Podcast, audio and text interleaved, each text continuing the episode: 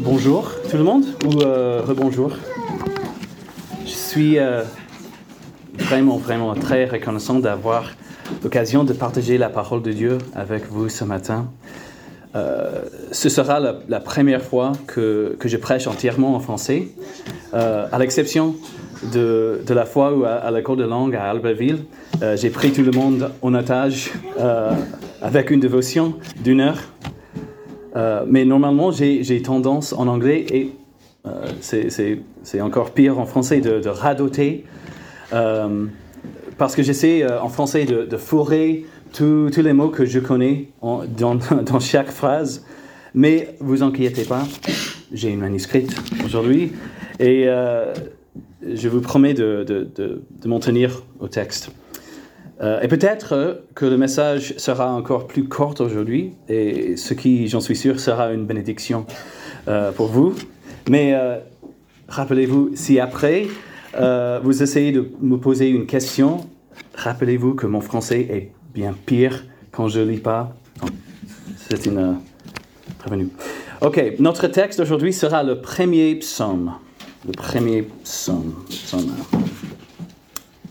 Peut-être vous avez, euh, vous avez lu le premier psaume mille fois, mais avez-vous euh, réfléchi à la raison pour laquelle ce psaume, ce psaume en, particulier est le premier de tous les 150 je suis, je suis d'accord avec euh, de nombreux commentateurs et prédicateurs et pasteurs pour dire que ce psaume est une introduction à l'ensemble du livre des psaumes et qu'il établit l'attitude appropriée avec laquelle nous devrions aborder le, reste des psaumes.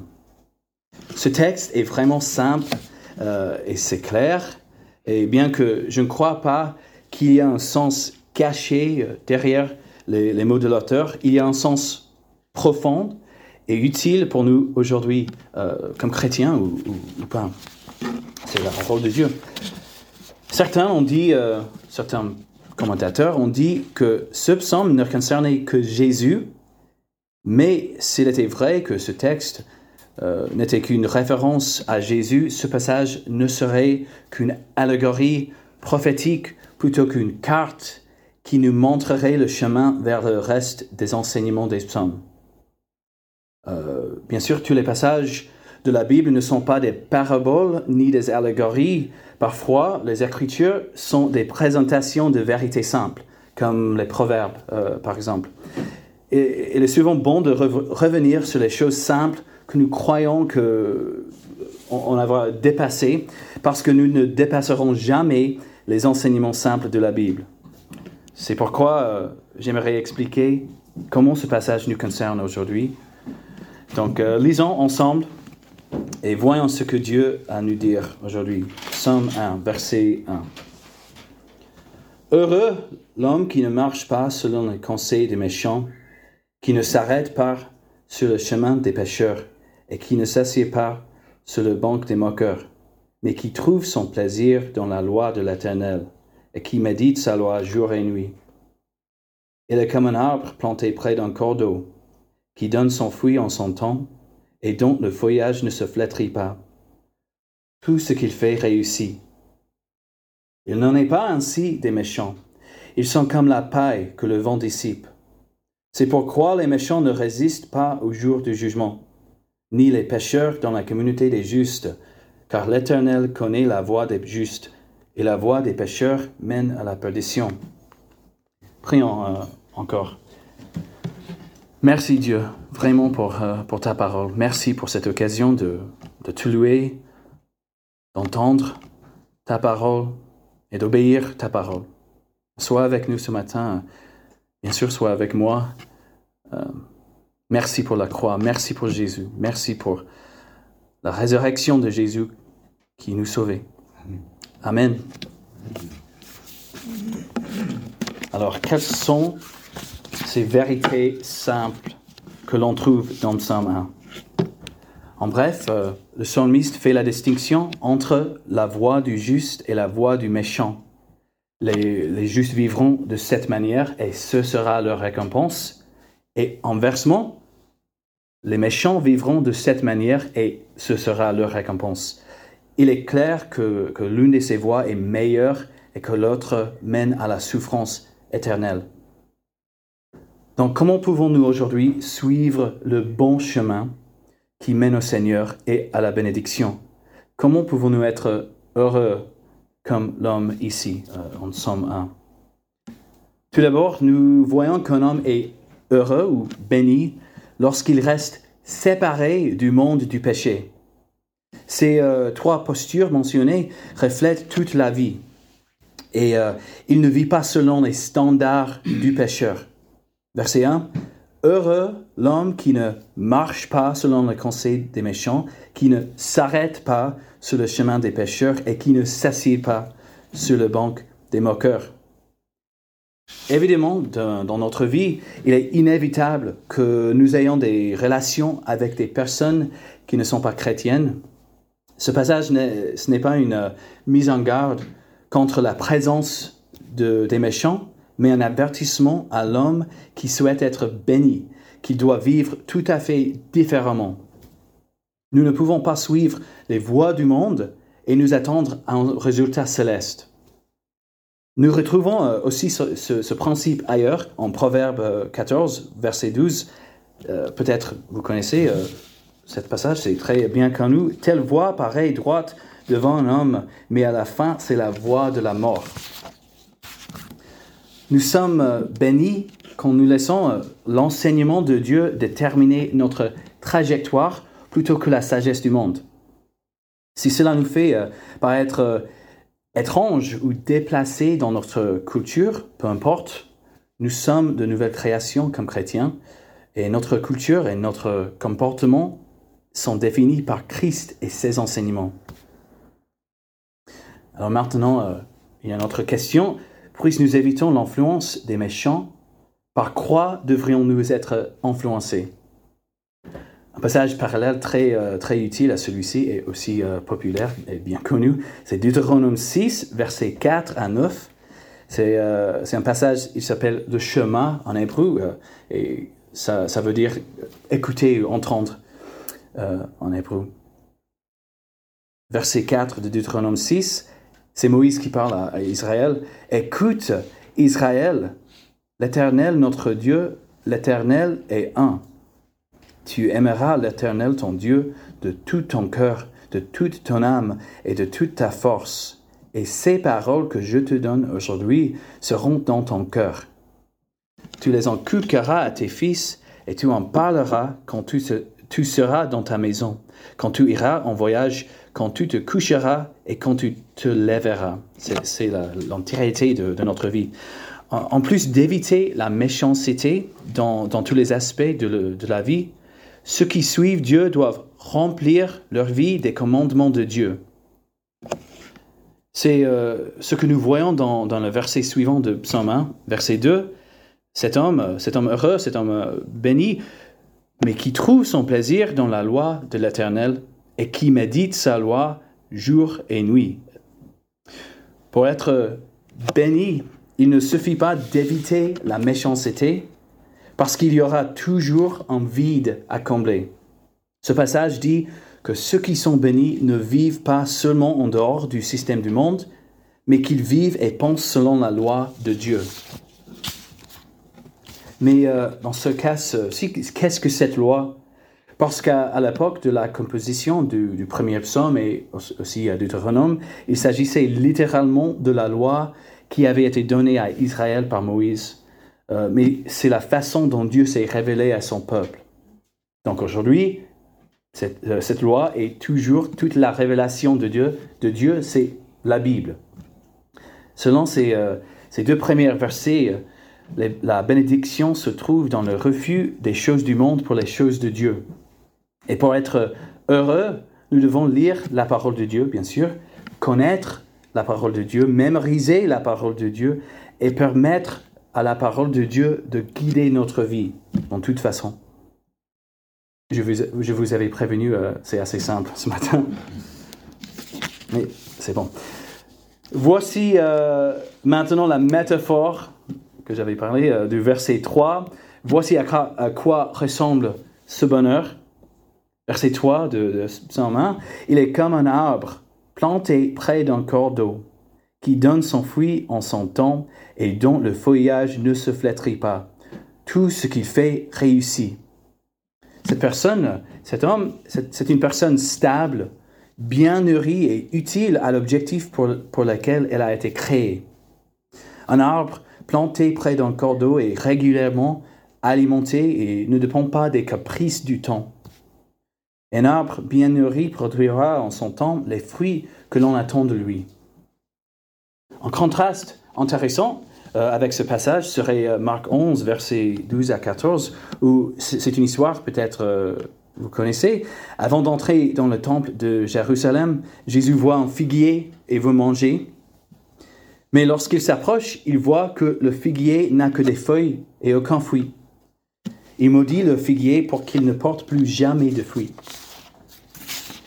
Il maudit le figuier, et dans ce cas, il s'agit d'une allégorie, bien sûr, parce que comme symbole d'Israël, le figuier se présentait comme fructueux, mais en réalité, il n'avait rien de substantiel. Tel n'est pas le cas euh, de l'homme planté près d'un corps d'eau. Il se nourrit de la parole de Dieu et de sa relation avec lui. Vous voyez euh, évidemment que j'aime bien citer d'autres passages de l'Écriture pour soutenir celui-ci, mais dans ce cas-ci, euh, c'est vraiment très évident.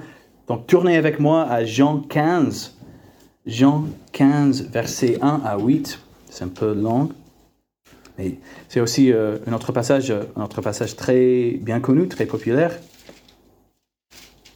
Jean 15, versets 1 à 8. C'est Jésus qui parle ici. Moi, je suis le vrai cep, et mon Père est le vigneron. Tout sarment qui est en moi et qui ne porte pas de fruit, il le retranche. Et tout sarment qui porte du fruit, il émonde afin qu'il porte encore plus de fruits. Déjà, vous êtes émondés à cause de la parole que je vous ai annoncée.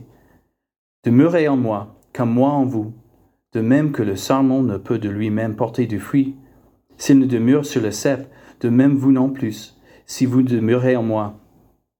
Moi, je suis le cep, vous les sarments. Celui qui demeure en moi, comme moi en lui, euh, comme moi en lui, porte beaucoup de fruits, car sans moi, vous ne pouvez rien faire. Si quelqu'un euh, ne demeure pas en moi, il est jeté dehors comme le sarment, et il sèche. Puis l'on ramasse les sarments, on les jette au feu et ils brûlent. Si vous demeurez en moi et que mes, paroles demeurent en vous, demandez tout ce que vous voudrez et cela vous sera accordé. Mon Père est glorifié en ceci, que vous portiez beaucoup de fruits et vous serez mes disciples. Et ça, c'est la raison du succès de l'homme qui, euh, qui suit le Seigneur. Parce que lorsque vous suivez la volonté du Seigneur et que vous portez du fruit, vous avez déjà réussi. Euh, cet homme hypothétique, euh, l'homme hypothétique de Psaume 1, euh, il, accomplit sa mission. Alors, je sais qu'en France, le mot catéchisme évoque le, catéchisme, mais Kendall et moi aimons enseigner aux enfants à l'aide d'un catéchisme protestant. et la première question est quel est le but principal de la vie de l'homme? Et la réponse est le but principal de la vie de l'homme est de glorifier Dieu et de trouver en lui son bonheur éternel. Je pense que ce concept est parfaitement reflété dans le texte d'aujourd'hui. Donc nous, connaissons l'homme juste, mais que dire du méchant dans ce passage?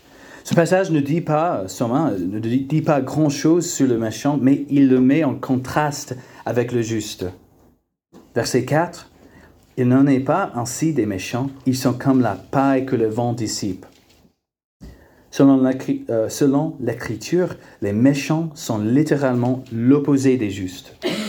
Au lieu d'être fructueuse, la paille est la, substance inutile qui reste après la récolte du grain. En anglais, euh, on utilise le mot chaff ou chaff, euh, qui, je crois, est traduit comme, traduit comme livret ou la balle. C'est vrai? Oui. Peut-être. Euh, si, vous connaissez le, processus de tamissage du blé euh, avec une fourche, euh, la balle ou l'ivraie, et la matière sèche et morte que le vent souffle. Euh, de toute façon, ces restes de la récolte sont généralement inutiles et jetés. Et comme la paille, les méchants ne peuvent pas résister à l'examen de Dieu. Comme nous l'avons dit euh, au début, dans cette vie, nous serons toujours euh, un mélange de méchants et de justes, mais ils sont facilement séparés lorsque vient le moment du jugement final de Dieu. Il y, a ceux, il y a ceux qui suivent la loi du Seigneur et ceux qui suivent leur propre loi. Verset 5 de Psaume 1, c'est pourquoi les méchants ne résistent pas au jour du jugement, ni les pécheurs dans la communauté des justes. Ce sont euh, ceux qui ne suivent pas Jésus, qui marchent dans le conseil des méchants, qui s'arrêtent dans la voie des pécheurs et qui s'assoient au milieu des moqueurs ils ne méditent pas les commandements de Dieu. Ce ne sont pas des, chrétiens, évidemment. Euh, et le Seigneur, dans sa parfaite justice, les rejettera au jour du jugement. Et euh, je voudrais prendre une seconde pour, pour dire que si vous vous retrouvez à suivre les voies du monde plutôt que la voie que Dieu a, révélée dans sa parole, vous êtes sur le mauvais chemin. Verset 6, c'est révélé ici, car l'Éternel connaît, c'est une connaissance intime, car l'Éternel connaît la voie des justes et la, euh, la voie des pécheurs mène à la perdition. Pour conclure, déjà, pour conclure, j'ai dit, euh, il serait une bénédiction pour toi, pour vous. Pour conclure, je voudrais faire euh, deux points qui me semblent pertinents de, ce texte. Premièrement, après avoir appris la position euh, dans laquelle nous nous trouvons en tant que chrétiens, nous devrions être les personnes les, plus, plus joyeuses du monde. Ce que nous avons appris sur ceux qui suivent Dieu devrait nous inspirer. Euh, je sais que personnellement, après tout le temps que j'ai passé à étudier ce passage, je suis plus heureux. Oui, Kendall? Mm-hmm. Ok. Ah, d'accord. Je sais que euh, je suis euh, bizarre, en ce cas, ou étrange, ou euh, on, dit nerd ou geek. Mais si nous avions encore des emblèmes familiaux qu'on en voit partout à Chambéry, je remplacerais celui de la famille Paisley, c'est nous, par l'image d'un arbre avec des fruits à côté d'une rivière. Parce que pour moi, c'est une image tellement puissante. Et Dieu dit à, à nous chrétiens, voilà à quoi vous, euh, ressemblez. Donc c'est très euh, puissante pour moi, cette image. Ceux qui aiment le Seigneur et suivent sa parole réussissent dans leurs efforts et bénissent ceux qui les entourent. Nous, euh, chrétiens, sommes utiles à Dieu lorsque nous demeurons en Jésus. Et cela devrait être suffisant pour nous rendre les personnes les plus heureuses sur terre. Mais, contrairement, il y a aussi, euh, il y a aussi en reverse à ce point. La façon la, plus simple de comprendre ce passage est simplement de faire la, différence entre les deux chemins mentionnés euh, et de réaliser qu'il n'y a que deux chemins possibles. Il y a la voie de celui qui porte du fruit et la voie de celui qui est rejeté comme la paille.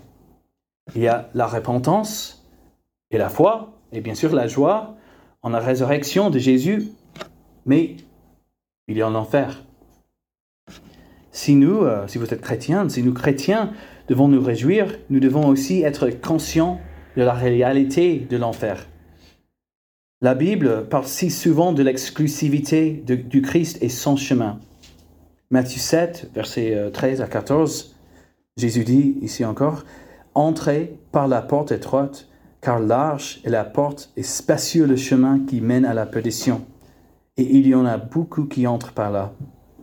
Mais étroite est la porte, et resserré le chemin qui mène à la vie, et il y en a peu qui le trouvent. Jean 14, euh, verset 6, Jésus euh, regarde euh, cette exclusivité ici des paroles de, Jésus. Jésus lui dit, moi je suis le chemin, la vérité et la vie.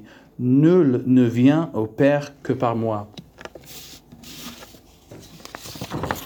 En comprenant maintenant qu'il y a deux chemins dans cette vie, mais qu'un seul est juste, nous avons la responsabilité de nous examiner nous-mêmes et de lire aux autres. Les chrétiens sont la méthode que Dieu a choisie pour communiquer l'Évangile. Le, le, grand mandat est pour nous aujourd'hui. Le grand mandat, allez, faites de toutes les nations des disciples, baptisez-les au nom du Père, du Fils et du Saint-Esprit, et enseignez-leur à garder tout ce que je vous ai prescrit. Et voici, je suis avec vous tous les jours, jusqu'à la fin du monde. C'est Matthieu 28, le grand mandat. Mais euh, vous ne me prenez pas, je n'essaie pas forcément de, terminer ce message par un appel à l'action ou euh, ce n'est pas un encouragement à, sortir et à faire plus, mais c'est un encouragement à reconnaître la situation dans laquelle nous nous trouvons. Comme euh, nous l'avons déjà entendu, nous serons toujours en contact avec ceux qui sont sur le chemin de la perdition. Ou peut-être que, que vous êtes vous-même sur le chemin de la perdition. Réfléchissez donc à la manière dont vous utiliserez, comme chrétien, vous utiliserez la, la joie et la bénédiction de, de votre vie chrétienne euh, pour communiquer le message de salut de Jésus-Christ. Prions.